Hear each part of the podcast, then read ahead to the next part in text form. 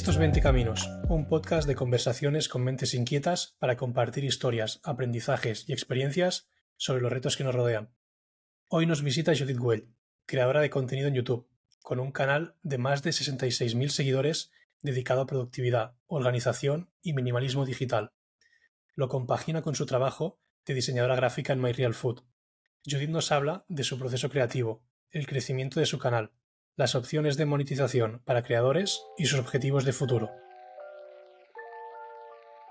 Estos 20 caminos, yo soy Luis Jiménez, hoy estoy con Eloy Pardo. ¿Qué tal, Eloy? Buenos Luis, ¿cómo estás? Hoy tenemos con nosotros a Judith Well. Bienvenida, Judith. Mm, hola, muchísimas gracias por invitarme.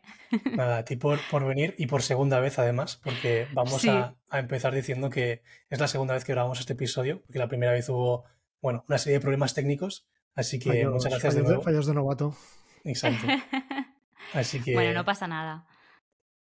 Bueno, hoy vamos a hablar bastante de, YouTube, así que nos gustaría empezar preguntándote por tus inicios. ¿Cuándo creaste tu canal y, por qué? ¿Por qué decidiste empezar a subir vídeos? Pues, a ver, de forma más profesional, cuando ya me lo quería tomar en serio y la trayectoria que conocéis vosotros mismos, lo abrí hace dos años, justamente ahora mismo, en septiembre del año pasado, no el otro. Pero realmente, eh, si soy sincera conmigo misma, lo abrí en 2015, si no recuerdo mal, hace bastante, y obviamente los vídeos no tenían nada que ver a lo que a lo que me dedico ahora, a lo que hago en Internet. Pero bueno, también era otra época y, esa trayectoria pues también ha hecho que sepa, pues, yo qué sé, hablar mejor a la cámara o tener menos vergüenza. Y, eso es realmente así como empecé. No tenía nada que ver, pero bueno, ah, esos son los inicios realmente. ¿Empezaste con, con, un móvil, o sea, lo más rudimentario posible, o ya te compraste una cámara y empezaste con el setup? A ver, yo eh, empecé con el móvil, empecé con, tenía un iPhone 5, pues empecé con el iPhone 5 a grabarme.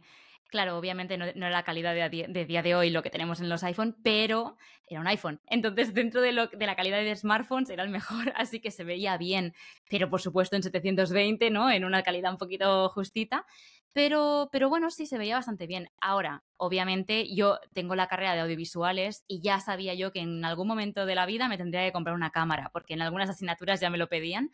Así que aproveché por Navidades de ese año y les pedí a mis padres si por Reyes podía caer una cámara. Y mira, la casualidad sí cayó y lo utilicé precisamente para mi proyecto personal en aquel momento que yo tenía 18 años para grabar vídeos a YouTube y luego obviamente para, para algunas prácticas de la uni. Así que fue un poco un cúmulo, un cúmulo, perdón, pero realmente yo empecé con el iPhone. Sí, sí. Eso suele ser una excusa, ¿no? De no empiezo porque me falta un buen micro, me falta una buena cámara. Nosotros, de hecho, también fue un poco un freno al inicio, hasta que no nos compramos un micro, no empezamos con, el podcast. Suele ser mm. algo que, asusta de principio. Sí, totalmente. A ver, yo lo entiendo. De hecho, eh, justamente el, ejemplo que me acabas de poner, Luis, eh, empezar un podcast a día de hoy con la competencia que hay, con las calidades, digamos, que hay en, en, Spotify, en Apple Podcast, ¿no? Al final, si no tienes un buen micro, si no se escucha bien, vamos a poner entre muchas comillas, pierdes audiencia yo misma. Yo no voy a escuchar un podcast si se escucha un poco raro porque me distrae. Entonces, os entiendo perfectamente. En aquel momento no era muy habitual hacer vídeos en YouTube, por que me entiendas. Tampoco estoy hablando del inicio de YouTube, pero sí que es verdad que, por ejemplo, los blogs prácticamente no había nadie que, los hiciera. Yo tampoco hacía pero es verdad que la calidad que estábamos acostumbrados en aquel momento, que era más streams o, más como gente que, bueno, pues videojuegos y tal, no era necesario, por así decirlo, tener una buena calidad de imagen, así como, por ejemplo, pasa hoy en día. Yo también eh, a veces me preguntan, oye, ¿y con qué empezarías tú en YouTube ahora mismo si no tuvieras lo que tienes de equipo? Pues volvería a tirar con mi teléfono, aunque no fuera un iPhone, un Xiaomi también funciona, me refiero a cualquier cámara prácticamente a día de hoy ya son prácticamente ¿no? profesionales o pueden grabar con una calidad que el ojo del espectador lo va a entender y lo va a apreciar igualmente. Lo que sí que es importante es el sonido y eso es algo relacionado con lo que estabas diciendo tú ahora, Luis, del podcast, que yo me fijo muchísimo y yo misma en mis vídeos intento corregir más incluso el sonido que la imagen. Para mí es muy importante y, muchas veces ahora estamos acostumbrados a, formatos muy podcasters y yo misma veo muchos vídeos en YouTube que la mayoría de ellos son charlas o son pues momentos del día así con mi musiquita más relajante y no tengo por qué estar viendo ese vídeo. Incluso yo misma en algunos de mis vídeos ya digo, oye, si quieres ves haciendo tus cosas, que yo te cuento mi vida, pero no hace falta verme. Entonces, para mí, aprecio mucho más esa calidad en sonido que no tanto de imagen. Así que si alguien quisiera empezar un proyecto, es verdad que no necesitas irte a la cámara de 3.000 euros, ni muchísimo menos, es obvio, pero oye, con cualquiera, con un smartphone, con una camarita que tengas y tal, es válido. Y lo que sí yo invertiría sería pues en el típico micro de solapa mismo, de estos de 20 euros en Amazon, ya tendrías el sonido un poquito más arreglado. Hablabas, Judith, de que empezaste hace dos años en esta segunda fase de YouTube. ¿Por qué? ¿Qué te llevó pues a crear contenido? A ver, yo era una espinita que tenía un poco ahí clavada, realmente. Cuando lo dejé en aquel momento, que yo era una niña, ¿eh? pero cuando lo dejé fue un poco porque empecé a trabajar. Yo estaba convalidando pues, la universidad a la vez que el trabajo y a la vez por las mañanas yo grababa vídeos. Y al final, bueno, obviamente el trabajo en, ese, en, esa, en esa regla de tres aún no estaba. Entonces, en el momento en que llegó el trabajo, pues tuve que priorizar. YouTube en ese momento no me daba ni un euro. Entonces dije, oye, mira, vamos a aparcarlo. Ya llegará otro momento en mi vida donde esté más, no sé cómo decirlo, como que ya estuviera todo bien cerradito, que me lo pudiera permitir en un ratito libre. Y eso llegó, llegó en un momento de mi vida en el que pues yo estaba buscando trabajo, quería un cambio, em, tenía unos meses libres, por así decirlo, porque al final también soy actriz de doblaje y, y bueno, esto va como va, ¿no? Tienes convocatorias algunos días, algunos otros no. Y esos ratos libres, pues estaban en casa sin hacer nada, iba a hacer la compra, volvía. Y con mi pareja un día, pues lo estuvimos hablando, él ya estaba subiendo también vídeos a YouTube y me daba un poco de envidia porque mm, me hacía recordar a buenos momentos que yo tenía cuando era más pequeña y que siempre me encantaban. Y me dijo, oye, ¿por qué no empiezas tú también? Y así también estás entretenida. Y dije, oye, pues, pues venga, vamos a hacerlo. Obviamente no con la mentalidad de Judith de 18 años, era una mentalidad de, pues si lo hacemos, lo hacemos bien. No me apetecía hacer el ridículo, para que me entendáis, ¿no? De ponerme ahí sin saber de qué hablar, pero bueno, ya saldrá. Un poco sí, porque al final empecé también haciendo blogs, pero, pero un poco a mi estilo, más organizado, más sabiendo un poco de qué quiero transmitir con, cada vídeo. Y eso fue un poco la historia, así, así me dio un poco la neura de, volver otra vez y muy contenta, la verdad, un resultado muy bueno. La descripción de tu canal pone que hablas de productividad, organización, hábitos y minimalismo digital. ¿Era ese el enfoque inicial que ya tuviste? Para nada, para nada. O sea, yo eh, lo que digo, yo me planteé el mero hecho de decir, mira, quiero contar cosas que yo sepa por si a alguien les puede, le puede servir o parecer interesante en su día a día y aún así, pues también entretener. ¿Con qué? Pues se me ocurría, ¿no? Pues vídeos semanales de blogs semanales. Eh, empecé a hacerlo, pero vi que era muy complicado compaginarlo con todo, el, buscar trabajo, el ir a doblaje y todo. Y al final que mis días son muy sencillos. Soy una chica muy tranquila y yo estoy en mi casa todo el día pues editando, trabajando y no soy tan divertida. Entonces, pues vi esto de los blogs un poco más limitado y empecé a tirar más por lo que os he dicho al principio, ¿no? Por cosas pues que a mí me habían pasado, cosas que yo creía que, podían ser interesantes eh, explicar bajo experiencias, yo qué sé, pues si yo en ese momento hice un vídeo de, una plataforma para, como de autónomos, que realmente no tienes por qué ser autónomo para ganar dinero. En ese momento yo hacía algunos trabajitos por ahí y dije, oye, pues voy a grabarlo. Ese tema, son temas que no, a día de hoy, pues a lo mejor no lo haría, o no lo haría, mejor dicho, no lo enfocaría así, simplemente me ponía delante de la cámara y explicaba cosas. Y realmente donde de donde viene esa descripción, Eloy, es en el momento en el que yo un día decido hablar sobre mi iPhone, por ejemplo, ¿no? Eh, llegó el día que dije, oye, pues me cambio el iPhone, me compré el iPhone 13 y dije, oye, pues voy a empezar a, contar cosas, pues cómo lo organizo y tal.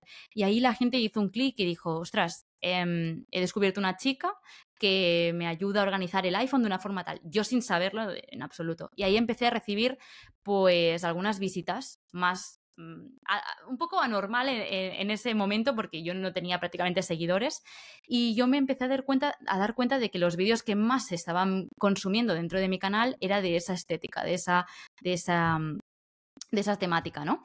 Y dije, bueno, pues vamos a, probar si sigo hablando de esto, a ver si la gente pues también se anima, me, se suscribe. Y obviamente he seguido haciendo otras temáticas, no todo tiene que ver con, con ello, también hago hauls de ropa y, yo me lo paso estupendamente y genial, ¿no? Pero a su vez sí que me di cuenta que eran temas que estaba yo mm, contenta, es decir, que no me importaba hablar de ello porque lo disfrutaba, que a la gente le lo disfrutaba y les gustaba y además em, me daban ese reconocimiento de, ah, sí, es la que personaliza el iPhone o tal. Y dije, ostras, pues ya está, ya lo he encontrado. Así que muchos de los temas de los cuales trataba hace dos años empecé a dejar de hacerlo. También es verdad que yo intenté o no sé cómo decirlo, pero yo cuando empecé intenté abarcar todos aquellos temas que me apetecía hablar o que me gustaría hasta que diera el momento en que pues uno petara o gustara más y yo también me sintiera cómoda. Esto lo conté la última vez que hablamos, pero realmente si a mí, por ejemplo, yo qué sé, hubiera hecho un videojuego, ¿no? Eh, un gameplay y a mí no, yo no me sintiera a gusto porque yo no soy chica de gameplays y tal, pues a lo mejor habría pasado, pero justamente se me empezó a viralizar, entre muchísimas comillas, un contenido en el cual yo estaba súper cómoda y, me sentía súper a gusto, un poco también con el síndrome del impostor de decir, yo qué estoy haciendo hablando de esto si yo no tengo ni idea de tecnología y vi que la gente le gustaba tal y como yo lo expresaba y, ver una chica a lo mejor que podían empatizar y ahí me empecé a motivar y dije, ostras, pues a lo mejor hay que tirar por aquí junto con blogs, junto con cosas que a mí me gusten, pero, y obviamente esto también me gusta, pero a lo mejor se puede potenciar. Y, de ahí viene un poco esa descripción que realmente la hice hace como un año y pico, aún no había petado, por así decirlo. Esto me recuerda bastante a algo que leí hace poco en la newsletter de Lenny Rachitsky, en que hablaba cómo hace él para, para la creación de contenido y hablaba que idealmente tiene que reunir tres, tres cosas, ¿no? Primero, que, que, es algo a ti te guste, te motive y no te canses de hacerlo. Segundo, que se te, se te, dé bien o tengas experiencia en ese ámbito. Y tercero, que a la audiencia le guste y, y lo valore. Ahora mismo, ¿cómo dirías que cuando tienes que hacer un nuevo vídeo, tienes que preparar un nuevo contenido, ¿hasta qué, qué, importancia le das a lo que la audiencia te pide y sabes que funciona? O lo que a ti te apetezca hacer en ese momento. Si a ti, por ejemplo, te gusta más hacer un, un haul de ropa, pero sabes que los vídeos de iPhone funcionan mejor, en ese tipo de situaciones, ¿qué haces? Mira, yo ahora mismo, literalmente, hoy mismo se me ha dado esta, esta situación. Eh, yo siempre me priorizo a mí. Yo sé que hay cosas que a lo mejor me dan más dinero ahora ya hablando de dinero, también sé que hay cosas que me dan más dinero, hay cosas que a lo mejor me dan más visitas, que está relacionado, y otras cosas pues que me motivan más o me apetecen más en ese momento. Yo intento hacer un poco mix. Yo siempre pretendo, o me gustaría pretender, tener un vídeo en al mes que se asociara un poco más con esa imagen que la gente se ha creado de mí o que esté buscando en mi canal. Pero la verdad, sinceramente, vamos muy de la mano, mi audiencia y yo. O sea, no hay ningún momento en que se me hayan distanciado de decir qué estás haciendo, por qué estás subiendo esto, yo quién eres, yo me he suscrito a tu canal, que no es esto. En ningún momento me he visto en esas desde, digamos, desde febrero, que es cuando mi canal empezó a crecer un poquito más. Entonces, no pienso en la audiencia, pero sí que uh, recibo muchos comentarios en Instagram, o sea, mensajes privados de, pero ¿cuándo vas a subir ese vídeo? ¿Cuándo vas a subir este vídeo? Y así a diario. Y yo responder, pues chica, pues cuando pueda o, realmente cuando, cuando quiera. O sea, eso, es así. Muchas veces eh, podría decir, venga, lo subo mañana y seguro que así la semana tengo un montón de visitas.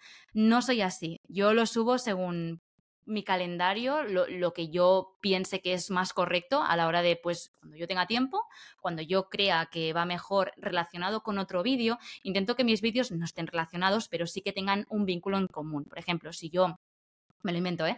Bueno, no me lo invento. Esta tarde para mí, eh, cuando ahora estamos grabando este podcast, ¿no? Pues esta tarde para mí voy a subir un haul, pero es de tecnología, pues que, yo qué sé, imagínate, el miércoles no suba un haul de ropa, porque es como, no, ¿sabes? Ahí me peta mi cerebro, digo, no puedo subir dos contenidos iguales, no. Entonces el miércoles pues cambiamos un poco de temática. Entonces si yo sé que podría subir dos vídeos similares del iPhone y yo sé que lo petaría, pues no, prefiero distribuirlo mejor en un espacio-tiempo que yo también me sienta cómoda a la hora de grabar, porque si no me da como cosa... Eh, ser un poco, uno, monotema y dos, también yo a la hora de grabar que no parezca que estoy cambiando de vídeo, que parezca un vídeo todo el rato conjunto que no, que no cambie. Y eso a mí me agobia un poco. Prefiero que haya más variedad y, también que la gente no se aburra. Porque si yo, yo misma me estoy aburriendo, pienso, pues no sé, a lo mejor la gente le flipa, pero yo preferiría pensar que, que también se aburrirían. Entonces, pretendo que haya un poquito más de variedad. Por lo tanto, me priorizo bastante más a mí, sinceramente. ¿Cómo es el proceso creativo de, crear contenidos en este caso, ¿no? O de crear vídeos. A ver, hay un poco de todo. Yo creo que cada creador te dirá una forma, porque cada uno tiene su, su, metodología. En mi caso es un poco más concreta, soy muy organizada en ese sentido. Me gusta plantear mucho, mucho, todo. Entonces, yo te puedo decir que tengo calendario hasta diciembre prácticamente planificado y no te mentiría. Yo tengo muchas ideas y peco bastante de querer hacerlo todo ya y no soy capaz de organizarme a largo plazo porque todo lo quiero hacer ya, ya, ya y tengo que grabarlo ya porque soy muy ansiosa. Y eso es algo que yo eh, peco bastante, pero sí que es verdad que a la vez que te digo esto, tengo, como digo, muchísimas ideas, intento siempre organizarlas a largo plazo dentro de lo que cabe. Y, mm, y yo me organizo con la aplicación Notion y ahí es donde yo tengo en mi vista calendario, pues yo lo voy poniendo todo, desarrollo un poco el tema, primero obviamente por, digamos, un concepto de ese vídeo, por bullet point, por lo que yo quiero eh, que se relacione ese vídeo, ¿no? Con lo que yo quiero mostrar y a partir de ahí, depende del vídeo, tendrá más guion o menos. Si es un vídeo, me lo invento, un blog, no lo guionizo, simplemente me quedo con ese concepto de qué me gustaría enseñar a la audiencia en ese vídeo. Ayer mismo estuve todo el día haciendo blog, pues más o menos, obviamente, no está guionizado porque es imposible, tú no sabes lo que te va a pasar a las 4 de la tarde, si va a caer algo en casa y te vas a tener que poner a limpiar, pero sí que intento marcarme unos puntos de decir, vale, pues mira, me gustaría hablar de esto, esto y esto, e intentas durante el día hablar, ¿no? Pues en cambio, en los otros vídeos que son más pautados, sí que me intento hacer un guion, no literalmente, no lo estoy leyendo, no es un teleprompter ahí detrás mío, pero sí que intento tener una idea de lo que me gustaría transmitir y que esté bien pautada, sobre todo por la, retención, por la audiencia, que, no se aburra y que no sea un monotema constante de, cada punto que yo quiera hablar. Em, entonces, a raíz de ahí, pues mi proceso creativo es primero tener la idea de, de qué quiero hablar ese mes. Intento hacerlo por meses, por bloques, digamos. Entonces, a partir de ahí, cuando tengo la idea, miro si me encaja eh, mover todo el calendario o me encaja ya en algún huequito que tengo del mes, si hace falta algún tema de colaboraciones, si alguna marca tiene que participar en él también, porque eso hay que trabajarlo un poquito con más antelación para poder enviárselo a la marca. Y en caso de que no, vamos a decir que es un vídeo normal, pues empiezo a guionizarlo como os he dicho, ¿no? Entonces, una vez lo tengamos, pues nada, simplemente miro fecha y hora que pueda dedicarle un ratito a grabar. Intento siempre grabar en bloques de varios vídeos.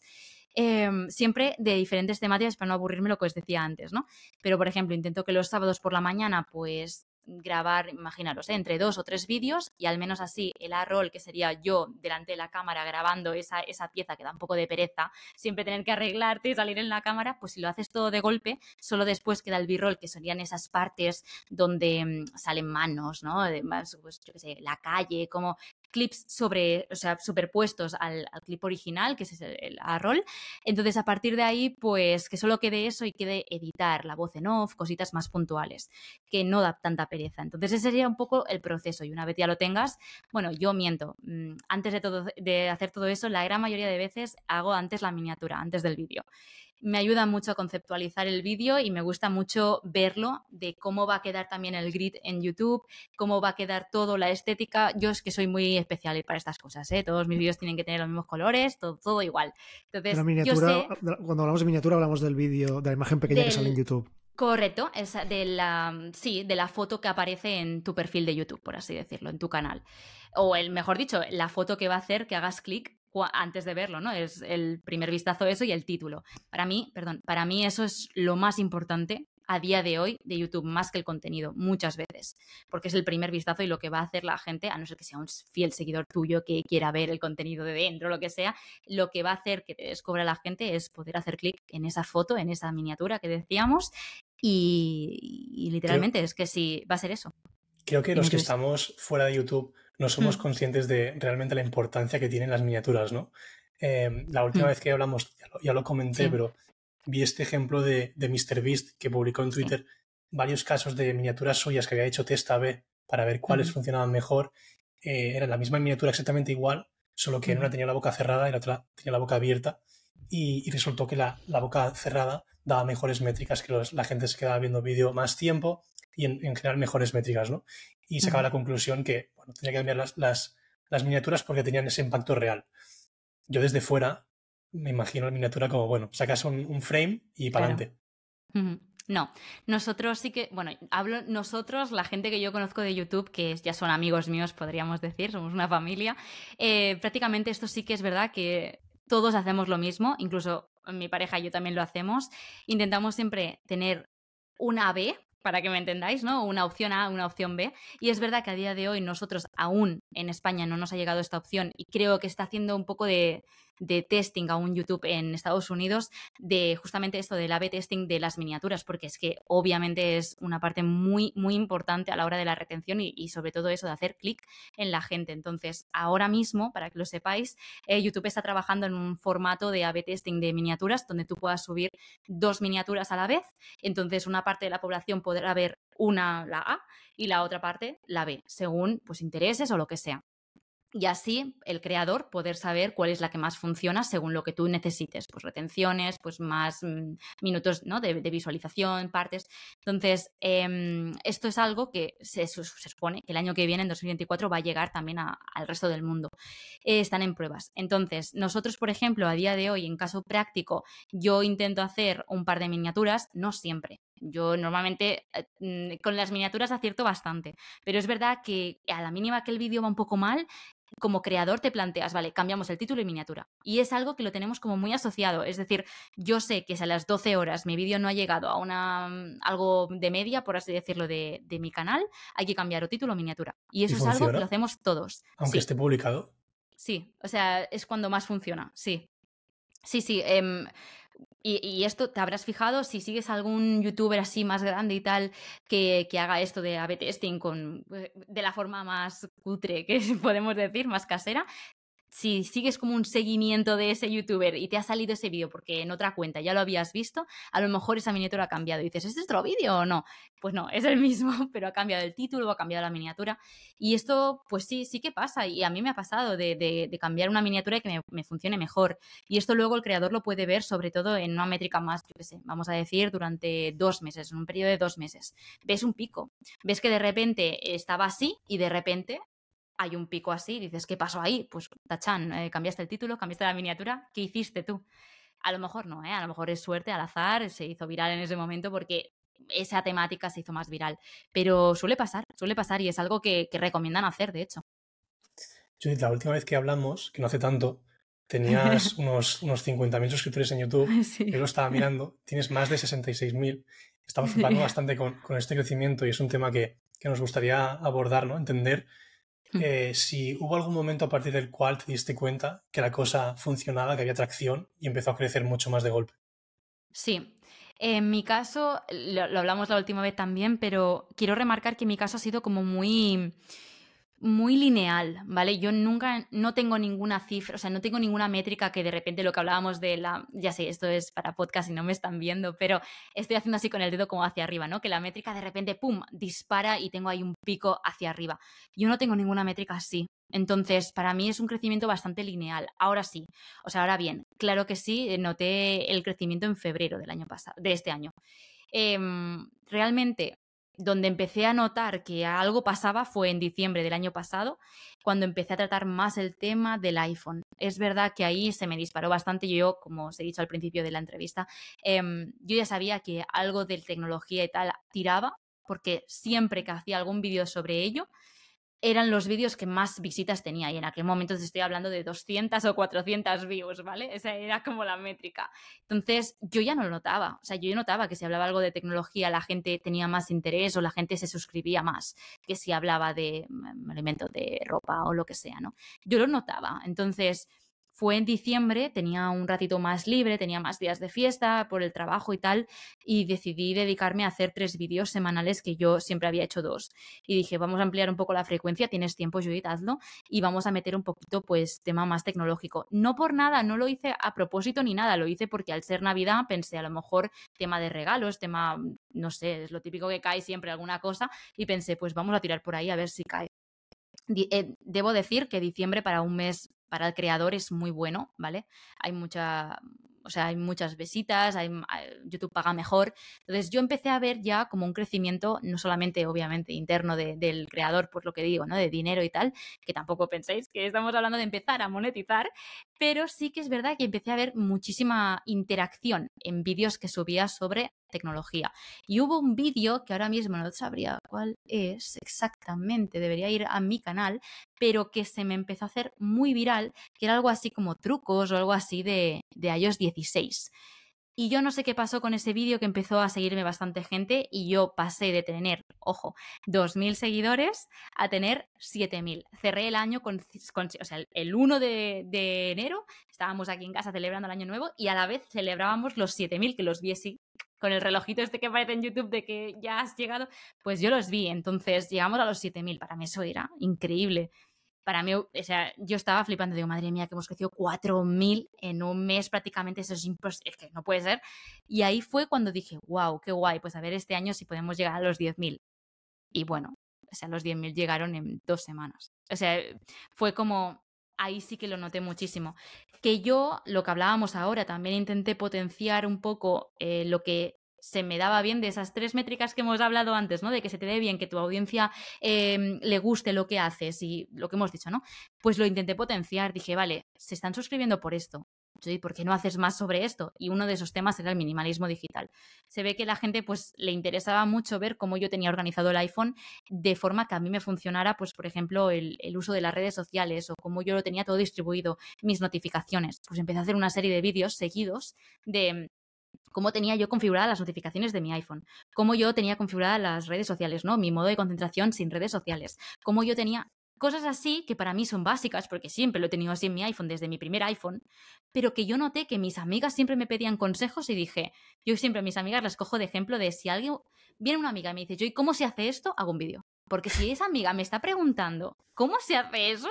digo, ¿cuánta gente habrá que no sabrá hacerlo? Y para mí lo tengo súper interiorizado porque soy una friki de estas tonterías de los ajustes del iPhone. Y así empecé y vi muchísimo interés y de ahí salieron mis amigos a día de hoy, de todos los de YouTube, que son mis amigos, son mi familia, salieron de ahí porque me empezaron a, invitar a algunos podcasts, eh, conocía muchísima gente, gente que yo sigo, que me escribía por Instagram diciéndome, oye, que te sigo. Y para mí lagrimita. Decía, al, ver a mi pareja y le decía, es que no me lo puedo creer, una persona que yo admiro que me esté escribiendo por Instagram. No me lo podía creer. Entonces ahí es cuando yo empecé a notar realmente que algo pasaba. Y ya, pues obviamente fue todo para arriba. Y, mm, y sinceramente intenté aprovechar ese, ese movimiento que vi en, en los vídeos y, mejor dicho, irlo combinando con todo aquello que yo mm, quería seguir hablando, pero incrementando la, publicación de todo aquello que la gente más me pedía y que, de nuevo, yo disfrutaba haciendo. Has mencionado un punto que creo que es clave, que es la, frecuencia. Y aquí me gustaría mm. saber tu opinión, ¿no? ¿Hasta qué punto crees que es importante la, frecuencia versus la calidad? Si yo, por ejemplo, mañana quiero empezar un canal de YouTube, ¿qué es mejor? ¿Que empiece a subir un, un vídeo al día, aunque sean reguleros, o que suba uno a la semana uno cada dos semanas muy bueno? Mm, te diría uno cada dos semanas muy bueno. Siempre y cuando seas, eh, seas constante. Si tú te propones uno a la semana, pero muy bueno, tiene que ser muy bueno y uno a la semana, siempre. Porque yo creo que la gente se acostumbra a tener ese huequito, ¿no? Ese de decir, vamos a ir a ver a Luis.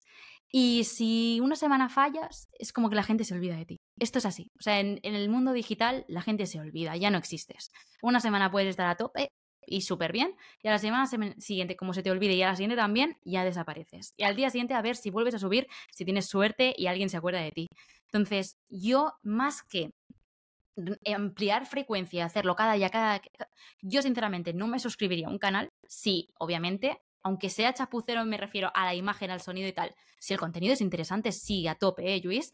Pero si el contenido es rollo Típico, seguro que conocéis canales de que suben un vídeo de tres minutos, tipo blog, de, bueno, buenos días, pues aquí estoy, no sé qué, no sé cuántos. Tipo, como si fuera TikTok. En TikTok esto funciona maravilloso, pero en YouTube, sinceramente, buscas vídeos más largos, que para eso sigue existiendo YouTube, y también buscas vídeos que te entretengan y que tengan mayor calidad que no haber puesto el móvil así en vertical y hablar y contarle qué has comido hoy a una cámara. Hay gente que le funcionará mejor que a otra. Yo, sinceramente, bajo mi experiencia, el incrementar a tres vídeos me funciona. Pero también soy consciente de que son tres vídeos que tienen la misma calidad que si subiera uno. Intento siempre eso. Habrá vídeos más sencillos de hacer, que me llevarán menos horas, por supuesto, aunque tengo en mi iPhone es lo más fácil de hacer, y otros vídeos que tengo que ir de casa, o sea, salir de casa a grabar al gimnasio, tengo que ir a no sé qué, hacer varias tomas y tal, y me llevan una semana de realización. Sí, es verdad, entonces esos vídeos pues se planean con muchísima más antelación y saldrán a la vez que los otros dos de esa misma semana. Y así es como yo intento planteármelo. Si tu idea es hacerlo más chapucero y venga, va, pues total, subo cuatro al día y tal, maravilloso, te funcionará en shorts. En shorts sí. Pero como YouTube tal cual, no creo que alguien se, se trague, me lo invento, ¿eh? 10 minutos de vídeo que no para nada, aunque, aunque tuviera cada día vídeo. En cambio, yo valoraría muchísimo más, tanto como creadora como también consumidora, un vídeo bien realizado que me importe, que me guste, qué tal, si cada semana me ofreces, esto es como una serie de televisión, ¿no? Si cada semana tengo yo mi capitulito. Si puedes subir más, maravilloso. Pero yo soy, soy partidaria de ello, la verdad, de uno, bien hecho y constancia. Para mí esa es la clave. Supongo que ahí depende mucho también la temática, ¿no? Si es algo mucho más del, día a día o, es algo que bueno, puedes consumir quizá más a, a largo plazo. Y te voy a preguntar precisamente por, esa calidad, ¿no? comentabas de, ah, de que le dedicabas horas de trabajo. Tu, mayoría de tus vídeos están entre 10, 15, 20 minutos, si no me equivoco. Sí. ¿Cuántas horas de trabajo es eso? Porque imagino que en postproducción, planificación, incluso preproducción, ¿no? La, planificación de qué va a ser los contenidos, el guion ah, y toda esa preparación, debe haber pues mucho curro. Sí, depende mucho del contenido, claro. Eh, depende mucho de si lo que hablábamos ahora, si es un blog, claro, un blog eh, realmente es un poco improvisación bajo, obviamente, esa pauta ¿no? que, hemos comentado antes, pero es lo que te pase durante el día y ser un poco creativa y que te pasen cosas. Entonces, una vez hayas acabado el blog, y esto lo digo literal, ¿eh? que esta mañana he acabado el blog de, ayer, eh, una vez hayas acabado el blog, es literalmente ir siguiendo el horario que has ido siguiendo de grabación unir clips y luego ya aquí cada uno que sea lo más creativo posible, ¿no?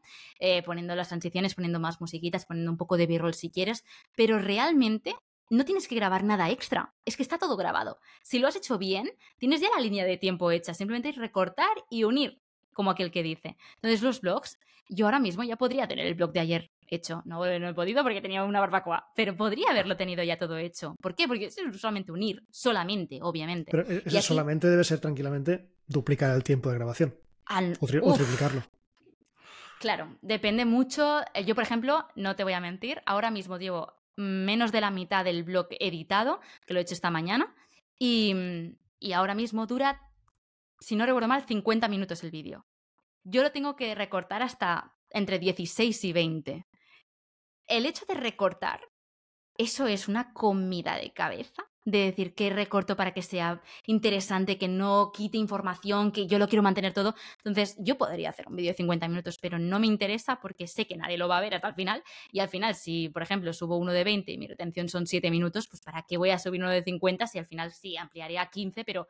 O no, o a lo mejor se quedan en, 7, ¿no? Pero eso es otro tema. Yo. Em, el hecho de tener que recortar en los blogs, ¿eh? luego el otro vídeo es otra cosa, pero en los blogs, el tener que recortar, el simplificar, el decir, vale, si esto lo pongo aquí, muchas veces yo misma mm, grabo lineal, pero para ahorrarme, digamos, eh, ¿cómo decirlo? Ayer, por ejemplo, grabé algunos planos que yo ya pensaba, esto lo pones mejor en la intro, que quedará más natural. Entonces, claro, tú lo grabas lineal, pero luego yo hago montaje de decir, esto prefiero que se vea que lo he hecho a las 11 y no a las 12, porque prefiero que... Entonces, también es un poco es un puzzle, tienes que irlo montando. Hay gente que es más ágil montando puzzles y hay gente que se tarda un poquito más porque tiene que mirar mejor las piezas y tal. Yo soy bastante ágil, hay gente que, pues, que tarda más, hay gente que tarda menos. Entonces yo perfectamente podría estar editando un blog de, pues eso, ¿no? Una hora y pico hasta que queden a 20 minutos, perfectamente unas un día más o menos. Un día, un día me refiero a unas, no sé, 12 horas más o menos de edición, que luego cada uno tenga el día que pueda, ¿no? Pues que se lo distribuya a lo largo de la semana o como pueda. Eh, un vídeo normal, de estos de que yo me pongo aquí en mi comedor, eh, enciendo la cámara, hablo, 40 minutos y luego queda en un vídeo de 10, pues, pues mira, ya tienes primero esos 40 minutos, que no suelen ser 40 porque, porque de repente se te para la, la cámara, luego se te, se te cuela un sonidito, entonces a lo mejor es una hora de grabación en un vídeo así más curradito. Vale, pues ya tienes una hora de grabación. Después, importación. La importación tarda un ratito. Después, cuando ya lo tengas, en la hora de edición dependerá mucho de si es simplemente una línea, como decíamos, una roll, va b-roll o no va b-roll. Si hay b-roll, hay que grabar ese b-roll. Ese mismo día a mí ya se me ha ido la luz en casa, porque ya no hay luz natural. Entonces hay que esperar al día siguiente para grabar todo el b-roll. Ese día te organizas y grabas todo el b-roll y yo lo que intento es como he grabado dos vídeos a la vez, intento hacer el b-roll de los dos vídeos y de esta forma me quito trabajo. ¿Por qué? Porque luego solo quedará la edición, que es el montaje, mm, para que me entendáis. Algo rápido, sencillo. Perfectamente podría estar, pues, entre dedicarle a, no sé, un par de días a cada vídeo, más o menos. Hay vídeos que me llevan más, como he dicho, una semana más o menos, pero también es tener un poco de previsión. Si hay marcas de por medio, tienes que entender que eso de vídeo hay prioridad absoluta porque tienen que revisarlo. Si no, pues yo el blog es de aquí dos semanas la publicación, puedo ir más calmada. Que no, que es para mañana, pues tengo que ir más rápida. Es un poco organizarte y supongo que cada uno tendrá su metodología, pero así es lo como a mí más me funciona, la verdad. Pero son muchas horas, hay que reconocerlo. decir que tienes más de 66.000 suscriptores en YouTube es como una métrica muy guay, ¿no? Que, destaca mucho y yo creo que la vamos a meter en el título del, episodio seguramente. Eh, pero quería preguntarte, ¿qué otras métricas son importantes para ti o cuáles son las que más las que más mides y más atención le pones, ¿no? Porque al final mm. el número de suscriptores puede ser un poco una, una vanity, metric, que eh, abulta mm. mucho, pero quizá no es la más relevante. ¿Cuáles son para, ti las más representativas? Para nada, de hecho diría justamente lo contrario, ¿no? Que las visualiza la, perdón, los suscriptores muchas veces se piensa que sí, porque oh, estamos acostumbrados a que Instagram eres popular si tienes el, bueno, el verificado de Instagram ya, ahora ya no lo sé muy bien, pero cuando llegabas a una cierta cifra, entonces eres más popular, en Twitter pasaba lo mismo. Entonces, ¿qué pasa? Que en YouTube no es así. En YouTube está chulo tener muchos suscriptores porque eres como, ala, mira, tiene muchos suscriptores, debe ser famoso, pero no siempre es así porque a la larga, o sea, realmente lo que importa en YouTube son las visualizaciones, que es lo que te va a dar de comer. Y el poder vivir de YouTube, si es que es tu caso y quieres, si no, no sé, hay gente a lo mejor que lo hace por, sin monetizar los, los vídeos, maravilloso, no es mi caso. Entonces, si tú quieres monetizar y poder sacar un rendimiento a tus vídeos económico, por supuesto, lo que más te debe de importar son las visualizaciones y todo lo que conlleva lo que se llama visualización, que es la retención de cada vídeo, los momentos clave, cuándo abandonan, los abandonos de cada vídeo, por qué lo han hecho, entender el, el, si lo hacen más rápido o menos rápido, si las intros duran más y duran menos, y eso es prueba y error. Hacer un vídeo que funciona mejor y detectar el por qué funciona bien y hacer un vídeo que funciona fatal y decir, ¿y por qué no está funcionando bien? ¿Es el tema? ¿Es el título? ¿Es la miniatura que hablábamos antes? ¿Es porque hablo lento? ¿Es porque hablo rápido? ¿Qué hay? ¿Qué me dicen en comentarios? Eso importa muchísimo más que no el número de suscriptores por supuesto, no es lo mismo decir a ah, Judith la que tiene mil suscriptores y, ya está, que decir a ah, Judith la que tiene 66 mil eh, suscriptores. Tú mismo lo has dicho, Judith, no es lo mismo, ¿no? Porque llama mucho más la atención y obviamente, y cuando a lo mejor llegue a tener un millón, pues, oh, Dios mío, la que tiene un millón, ¿qué hace aquí? A mí también me pasa cuando veo a gente, pero luego conoces a esa gente, a esa persona que tiene un millón de suscriptores, hablas con él y es la misma persona que tú. Entonces, realmente eso no es un indicador, lo único por la plaquita, ¿no? Pues la de 100.000, la de un millón, la de 10 millones, pero digamos, en algo más realista, lo que importa aquí es la audiencia y que la audiencia sea fiel y que esté ahí a que cuando tú subas un vídeo, aunque te haga, mucha ilusión hablar de esta botella, la gente lo vea y diga, jolín, Joy, qué buen vídeo. Joder, pues mira, no lo sabía, esto a mí no me interesa, pero qué buen vídeo, porque me ha gustado tal, y que siga ahí. Y eso a mí me gusta mucho el hecho de que he creado una comunidad y es muy bonita. Y aparte también las visualizaciones, por supuesto, para poder generar, como he dicho antes, unos ingresos, porque es que si no, no, no, es que no, no hacer nada. Vamos, vamos a hablar de dinero. Creo que es un tema Hablemos de dinero. Hablemos de dinero. Que siempre interesa mucho, ¿no? Y además, para los que estamos fuera, genera mucha curiosidad. ¿Qué opciones tienes para monetizar actualmente? ¿Cómo ganas dinero en YouTube? Vale, en YouTube como tal, em, porque mucha gente dice, ¿cómo, ¿de dónde sale el dinero, no? El dinero puede salir de, de, AdSense, que vendrían a ser anuncios, ¿no? Y los anuncios, pues, vienen de los vídeos. Por cada, por ejemplo, tú cuando ves un vídeo en YouTube, lo primero que te salta seguramente son dos anuncios. Uno que puedes pasar, uno que no.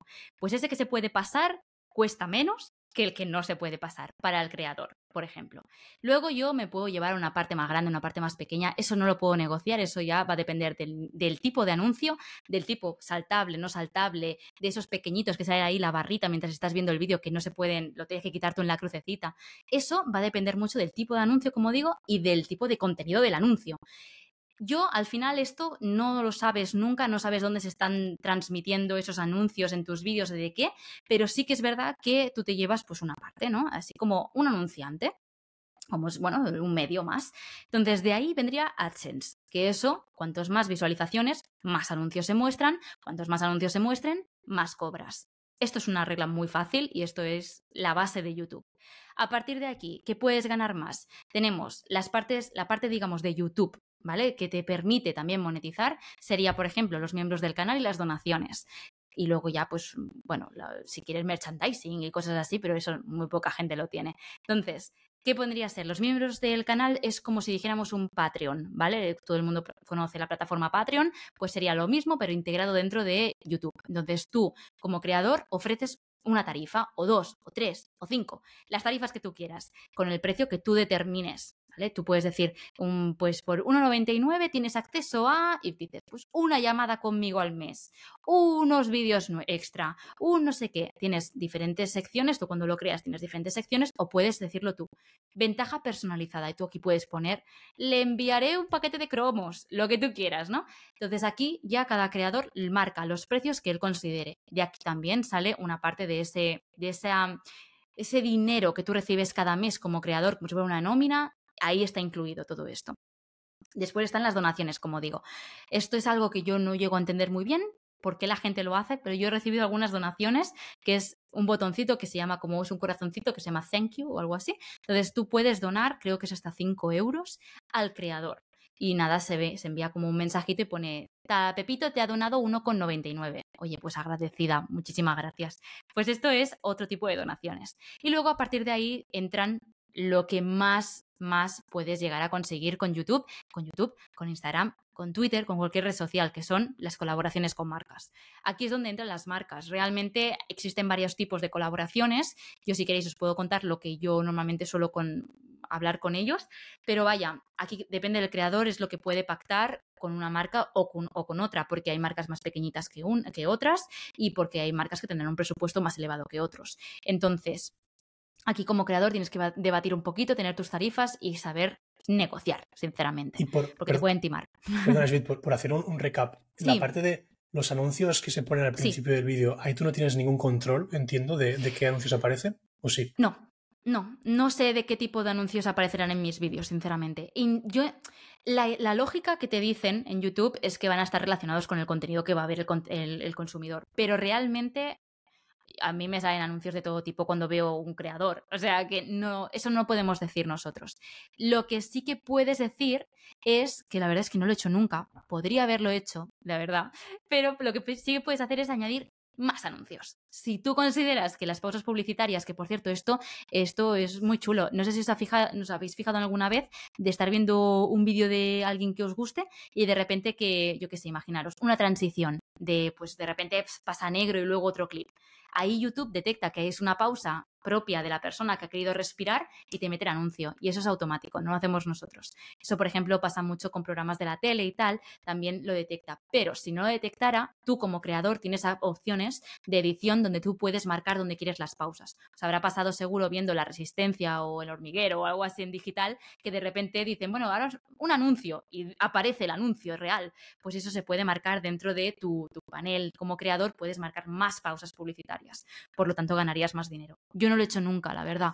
Me parece como, mira, ya que lo haga YouTube y que lo detecte él solo las pausas que él necesite. Pero se podría hacer. Si alguien quisiera ganar más dinero, pues sí, sí claro. Luego, en la parte de miembros, entiendo que como tú decías, puedes definir precios y puedes definir qué ventajas das. La parte de colaboraciones entiendo que es donde más manejo tienes tú, ¿no? De elegir qué haces con quién y con qué tarifas. Correcto. O sea, cuando empiezas realmente es como es como un, caramelito, ¿no? Porque de repente mm, te, empiezan a ofrecer cosas y dices, oh Dios mío, tengo que aceptar sí o sí porque si no pierdo la oportunidad. Y eso es algo que hemos pecado todos, sinceramente, porque te hace muchísima ilusión recibir una cosa gratis a casa. Pero luego con el tiempo ya te vas dando cuenta de lo que quieres transmitir, de, qué quieres hacer y qué no, y te ves como con más capacidad de decir, de renunciar ¿no? a ciertas cosas.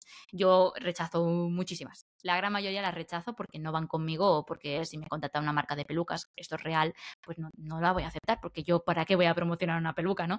Entonces, eh, también yo me pongo un poco en la parte de la marca y pienso, pero ¿por qué me has contactado realmente? Tú sabes, o sea, ¿sabes lo que yo estoy haciendo en YouTube?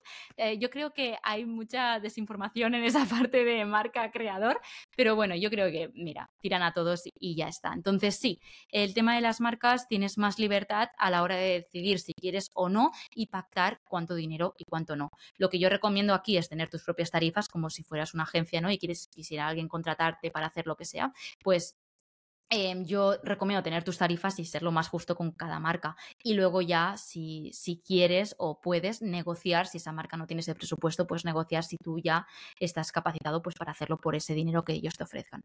Eso en el caso de que haya dinero, que eso es, bueno, al principio impensable, o sea, es imposible, eso no, no pasa. ¿Qué suele pasar? Pues están, digamos, los regalos, los que seguramente habrás visto como hashtag gift. Bueno, pues eso es básicamente que la marca te envía su producto para que lo pruebes y simplemente hagas una pequeña mención en su vídeo. Aquí ya cada, creador puede hacer una mención a lo que quiera, es decir, de, duración, lo que él considere. Al final es una cosa gratuita que te han dado y tú debes probarlo e integrarlo en tu contenido lo mejor que sepas o puedas. Hay gente que de repente te dice, oh, por cierto, cambia de tema y te, enseña un producto y dices, esto, esto que me estás diciendo parece una publicidad y chico, que no te están pagando. Yo entonces, si no me están pagando, primero que no lo digo, en plan, esto no está patrocinado porque no, no lo está, llevo un mes probando esta botella, pues yo te hablo de ella porque me gusta. Entonces, y si no me gusta también, a lo mejor lo digo, en plan, oye, mira, que me enviaron esto, no me acaba de gustar. Al final no tienes ningún compromiso, no has firmado ningún contrato, no tienes nada. Y en caso de que lo dijeran, a mí no me gusta. O sea, si a mí ya alguien me dice, deberás decir esto, esto, esto, no les hago ni caso. Digo, mira, no, pues no, lo siento mucho. Yo tengo mi forma de comunicar, sé lo que le gusta a mi audiencia y sé cómo vender en caso de que quiera vender. Después, em, no sé, es como queda muy, muy artificial, si no, yo no, mi estilo es muy natural, sinceramente. Después también eh, tenéis la opción de que te envíen ese producto, tú no te llevas nada porque no te están pagando 100 euros por, esa, por esa, esa promoción, lo puedes hacer ¿no? en el vídeo que tú quieras, pero lo que sí que intentas pactar o intento yo al menos pactar es que me lleve una comisión de venta, por ejemplo. Ahí está el tema de los referidos que seguramente habréis escuchado. Esos serían los referidos. Tú mismo, Luis, Eloy, podéis ser referidos, también tenéis referidos en Amazon, podéis daros de alta, que esto es gratuito, y podéis ¿no? tener ese link de referidos. Es exactamente lo mismo con cualquier otro producto.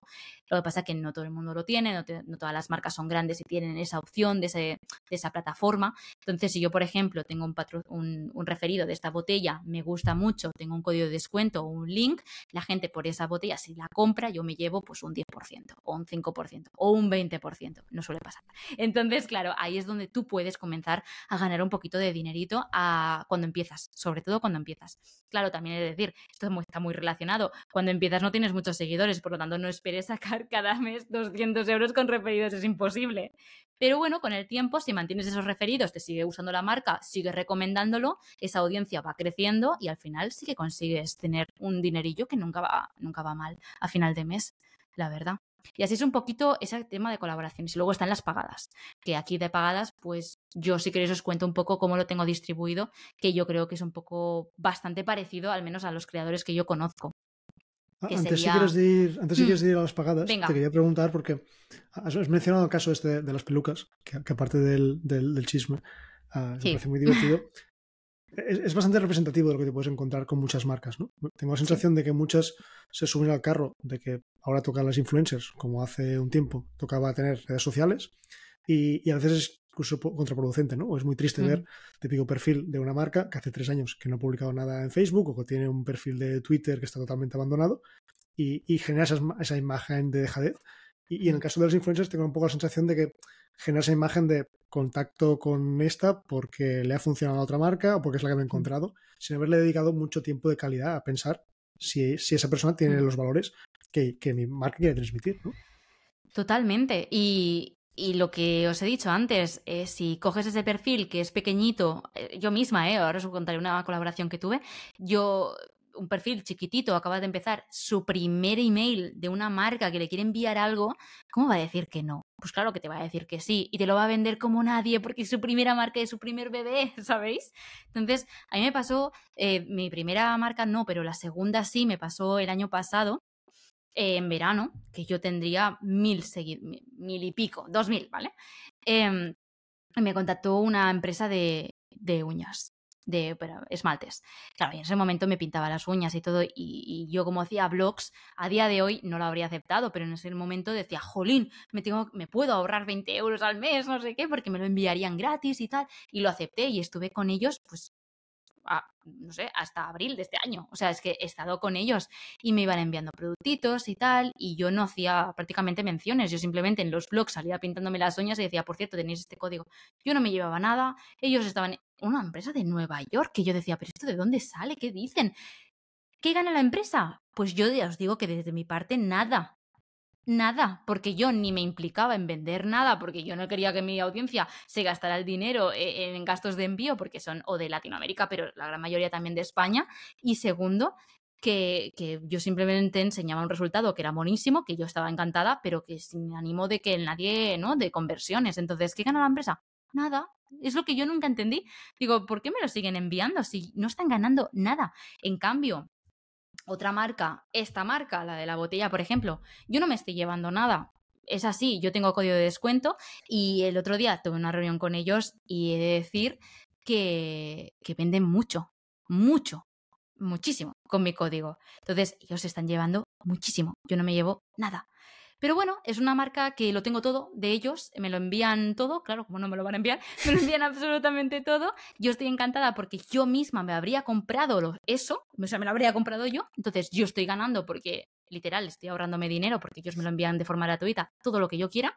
Segundo, mi audiencia está encantada porque ellos también compran en mi, codo, en mi código, o sea, con mi código, porque también comprarían, de, pero mira, con mi código se ahorran 15% de descuento y encima eh, es como un match absoluto. Y yo lo hablo con los chicos que me llevan la colaboración y me dicen, es que Judith, es que eres la perfección, ¿sabes? En plan, yo lo vendería igualmente y no lo vendo. Simplemente en todos mis vídeos se ven las carcasas, la funda, no sé qué, no sé cuántos. La gente me pregunta por ello, pues yo no voy a mentirles, sí, eh, es de tal sitio y tienes este código. Yo no me llevo nada y lo ponen todos mis vídeos. Yo no me llevo nada, pero si queréis un descuento, comprarlo. Y oye, pero, seguramente en esta, en esta colaboración tan desinteresada es la que funciona mejor. La audiencia lo ve, tú estás encantada con los productos y ellos están Literalmente. Literalmente. Y, hablo de ellos. Eso se nota. Sí, y hablo de ellos desde hace eh, meses, meses, meses. Y, si alguien me pregunta por calidades y tal, les recomiendo a vosotros mismos. Ahora, si queréis, os cuelgo y os lo recomiendo. O sea, es que me encanta y se lo he recomendado a todo el mundo. Entonces, para mí eso es como el match absoluto y me pasa con pocas marcas, pero ahora estoy trabajando con Logitech y para mí Logitech es la mejor marca. Tengo todo en mi casa de Logitech. ¿Cómo no voy a vender Logitech si llevo haciéndolo gratuitamente sin que me enviaran nada desde que empecé en el canal? Entonces, para mí esas son las colaboraciones que más me gustan o más encajan conmigo. Obviamente me ha pasado con marcas que yo no conocía, me envían un producto y me encanta y me enamoro y digo, ¡buah, qué buena marca, tío! Entonces te la vendo sin vender porque literalmente se me ve usándola en todos los vídeos. Se ve que me gusta, se ve que hablo de ello, se ve que se, me escucha hablar de eso, entonces la gente se fía. Em, luego, pues hay otras marcas que a lo mejor, pues, bueno, causan un poquito más de, ay, no lo sé, porque también estoy probando productos, entonces no te sé decir. También nunca intento vender nada, yo siempre intento, eh, digamos, integrar esa marca dentro de mi contenido y ver si, bueno, pues si a la gente también le gusta, pues que lo pueda probar, pero, pero nunca decir, tenéis que comprarlo porque tal. No, prefiero no, porque a mí me, me siento muy obligada, si no, o sea, me siento como muy poco real y yo prefiero integrarlo en mi día a día y, listo, aunque me paguen, me da igual, o sea, para mí es válido, aunque no reciba una, un dinero aparte de, de ese referido lo que sea, que si me pagan, es que me da igual, el producto sigue siendo el mismo y lo voy a recomendar más o menos. Esta es una conversación que hemos tenido bastantes veces en, en Salle, si hmm. hacer colaboraciones con influencers o no, si pagarles o no.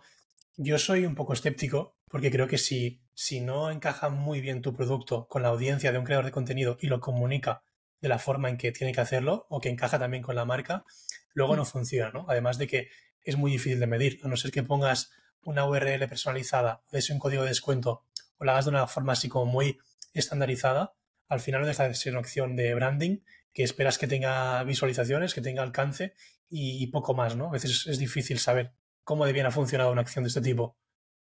Totalmente, eh, estoy 100% de acuerdo. Yo muchas veces em, tengo código de descuento y yo no me llevo referido. Otras veces sí, gracias al código de descuento también puedo ver eh, cuánta gente lo ha usado y así yo también sacar un poco de beneficio.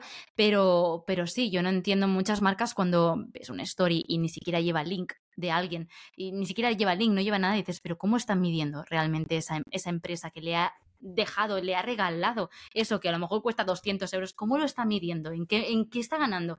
Yo no lo llego mucho a entender. Eh, me ha pasado, ¿eh? me ha pasado de marcas que me hayan enviado su producto de Amazon.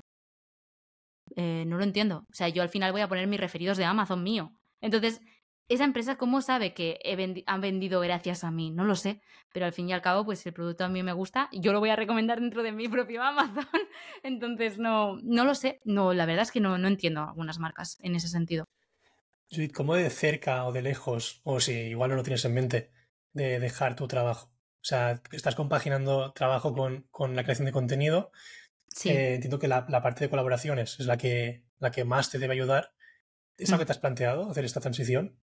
Eh, sí, sí, sí, está en mente. Es algo que no para, no para, no para. Sale ahí en la, en la mente todo el rato, da vueltas, da vueltas, no sale. Pero bueno, eh, tengo una posición bastante privilegiada en el trabajo donde estoy ahora mismo, en la aplicación donde trabajo. La verdad es que tengo una, posición bastante privilegiada en ese sentido. Tenemos un equipo muy, bueno, me siento muy cómoda, mi, mi trabajo me, me permite convalidarlo, ¿no? También con, con, con YouTube.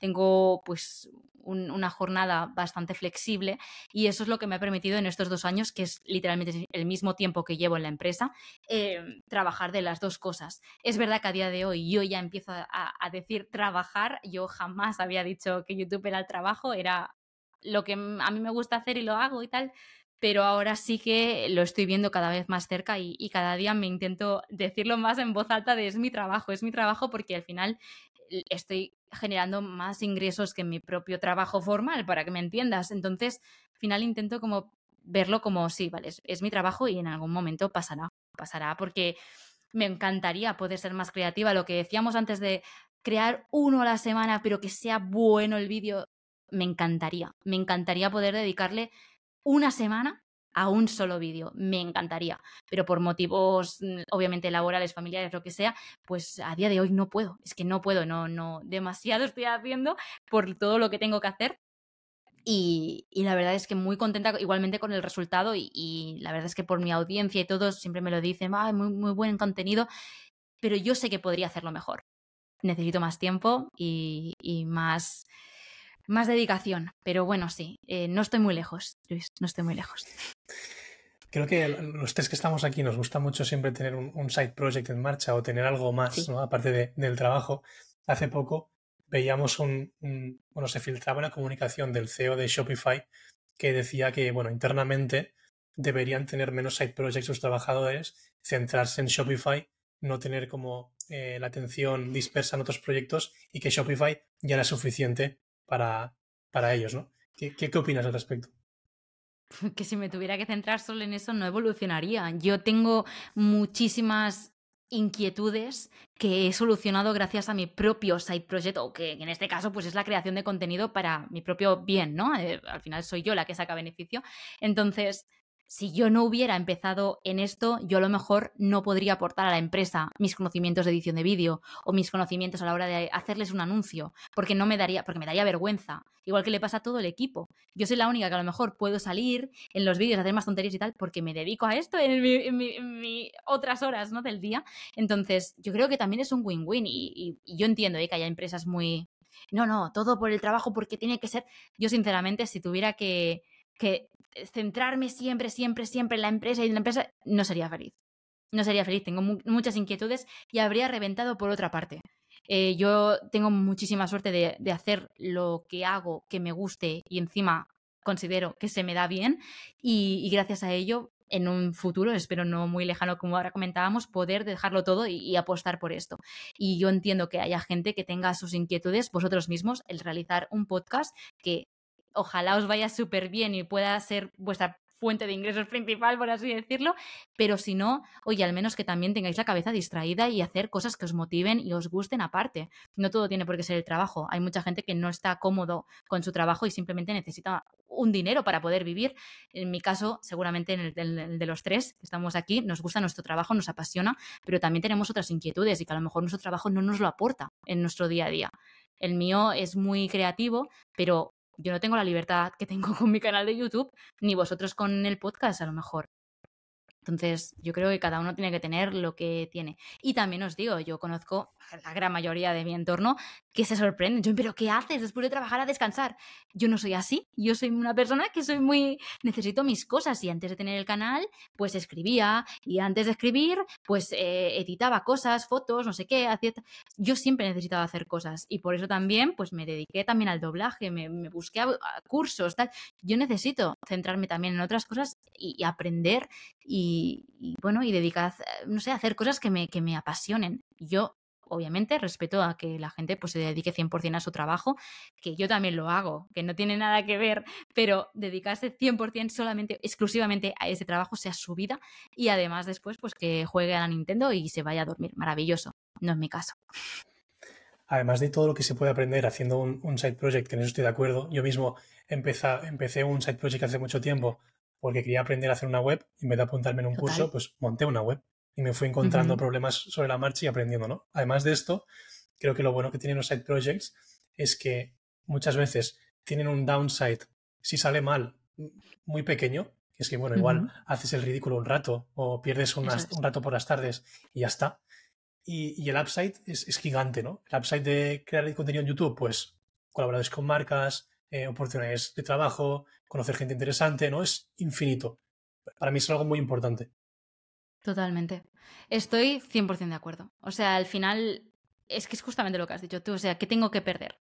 Que se rían de mí y, ay, mira, pues, pues lo habría dejado, no pasa nada. O sea, mm, para mí tampoco sería como una derrota, ni un error lo has intentado, no ha funcionado, no te has sentido cómodo, pues a otra cosa mariposa, que hay muchísimas cosas que se te darán bien. En mi caso, ha funcionado, estoy cómoda, me gusta, ojalá llegue el día, pues eso, ¿no? Que pueda dedicarme al 100%, 100%, y, y que eso siga evolucionando. Y es un reto para mí, y el día que no lo sea, buscaré otra cosa. Y seguiré retándome, porque al final de eso va, de eso va, al menos eh, a mi parecer. Y pero sí, 100% de acuerdo contigo, la verdad. Y, ahí al final retroalimenta tu, trabajo principal, ¿no? Es decir, si te sientes más cómoda, comunica, comunicas porque comunicas mejor, porque es más creativo, porque esas inquietudes que has podido tener en tu trabajo las encuentras en otro sitio. Y a lo mejor no es realmente, no tenías tanta inquietud, no tenías tanto interés, y al final hace que, que te vuelvas a focalizar en tu actividad principal, ¿no? Sí, de hecho, el ejemplo que ha dicho Luis de lo de la web me ha pasado un poco similar con el SEO de, mi propio canal de YouTube. Yo jamás le había dado una importancia al SEO, la verdad. Y ahora, pues yo qué sé, tengo más inquietudes, intento buscar maneras de llegar a más gente a, raíz de qué palabras utilizo en las descripciones, eh, lo que hablamos de las miniaturas. Yo jamás, o sea, yo obviamente también soy diseñadora gráfica, pero aparte de eso, eh, me he dedicado muchísimos años a la fotografía de producto yo estoy acostumbrada a hacer fotografías a productos, pero no es lo mismo hacérselo a una marca con sus, em, digamos, con sus guías, su, su, diseño, que no hacerlo con tu marca personal. Y y eso es, o sea, yo me siento libertad absoluta en hacer cosas para mí y me siento muy cómoda porque también, como digo, es un reto constante de decir, ¿cómo puedo mejorar? ¿Cómo puedo aprender a hacer cosas mejores? ¿Cómo puedo ahora pues diseñar ciertas miniaturas como hablábamos? ¿O qué títulos tengo que poner para que llegue a mejor las, a las personas? ¿Cómo lo debo de cambiar? ¿Qué palabras debo utilizar para el SEO? Y eso son cosas que luego en el trabajo me preguntan. Y me preguntan a mí, que yo no es mi, ni es ni mi posición de trabajo ni nada, y soy yo la que lo acabo haciendo. ¿Por qué? Pues porque lo he aprendido, porque lo he investigado yo misma y me he formado, entre muchísimas comillas, como decía Luis, con esa web, pues lo mismo he hecho yo con mi propio canal. Entonces, sí, nos retroalimentamos eh, tanto entre la empresa y con mi proyecto personal, la verdad. Esto lo, hablábamos con Pepe Martín en la conversación que tuvimos con él y me gusta mucho poder hacer referencia ya a otros episodios del podcast. Estamos ya en ese nivel. Y, se resumía en haz cosas, ¿no? Con un poco de criterio, pero haz cosas y pasarán cosas. Totalmente. Estoy de acuerdo. Totalmente.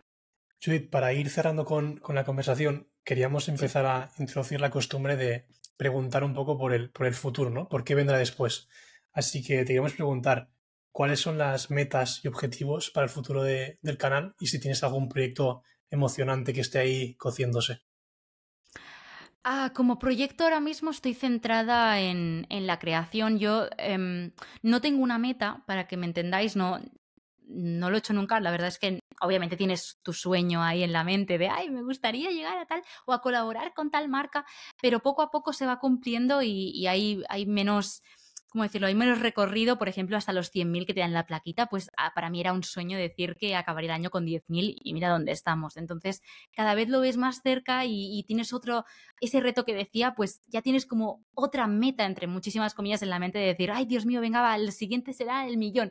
Obviamente quedaba, bueno, sí queda, no sé ni si se llega, ¿no? Pero obviamente tienes eso en la mente, pero no es una meta de, de que yo cada mañana me despierto y digo, venga, tengo que luchar para llegar a eso. No, yo simplemente quiero que todo siga igual, me refiero que yo siga disfrutando de lo que hago, que la gente siga disfrutando de lo que yo hago, que la gente llegue a mi canal tal y como está llegando ahora, que me descubran, que yo les descubra también algo a ellos. Y, la verdad es que, no sé, estoy, estoy muy contenta con cómo están yendo las cosas. Entonces, si, quiero mantener ese pensamiento de las cosas llegan si tienen que llegar y si no, pues buscaremos soluciones para que lleguen y, poco a poco. Y, así como proyecto personal, lo que digo, estoy bastante centrada en, en lo que estoy haciendo ahora mismo. Prefiero centrarme, mira, lo que hablábamos ahora de las empresas, de que se centren en su proyecto y todo, pues yo quiero centrarme en mi proyecto, no quiero abarcar más, podría estar haciendo TikToks, podría estar haciendo otras cosas, sé que podría hacerlo eh, con recortes, pero prefiero centrarme en lo principal, en lo que literalmente me está dando dinero, me está dando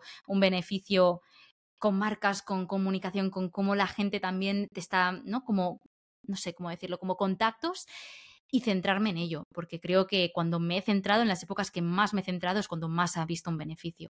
Por lo tanto, es, es eso. Y futuro, pues me encantaría poder elevarlo y yo qué sé, formar, pues yo qué sé, una, una empresa, por ejemplo, o algo así, más dedicado a la creación de contenido, o incluso no sé, ampliar equipo, que alguien me pudiera ayudar. Eso sería increíble. Pero claro, eso a día de hoy no está en mi mente ni, ni, vamos, ni por asomo. Ojalá, ojalá llegue el día que eso sí que pueda pasar. Judith, muchas gracias por acompañarnos una segunda vez. Un, placer tenerte aquí. Pues os digo lo mismo que la primera, un placer para, para, mí. Ha sido bastante distinta que la primera, me he sentido como otra vez de, de nuevo me da la sensación que he contado menos cosas, pero bueno, em, igualmente para mí es un placer y, nada, contad conmigo siempre que lo necesitéis. Aquí estaremos. Muchas gracias, Judith. A vosotros.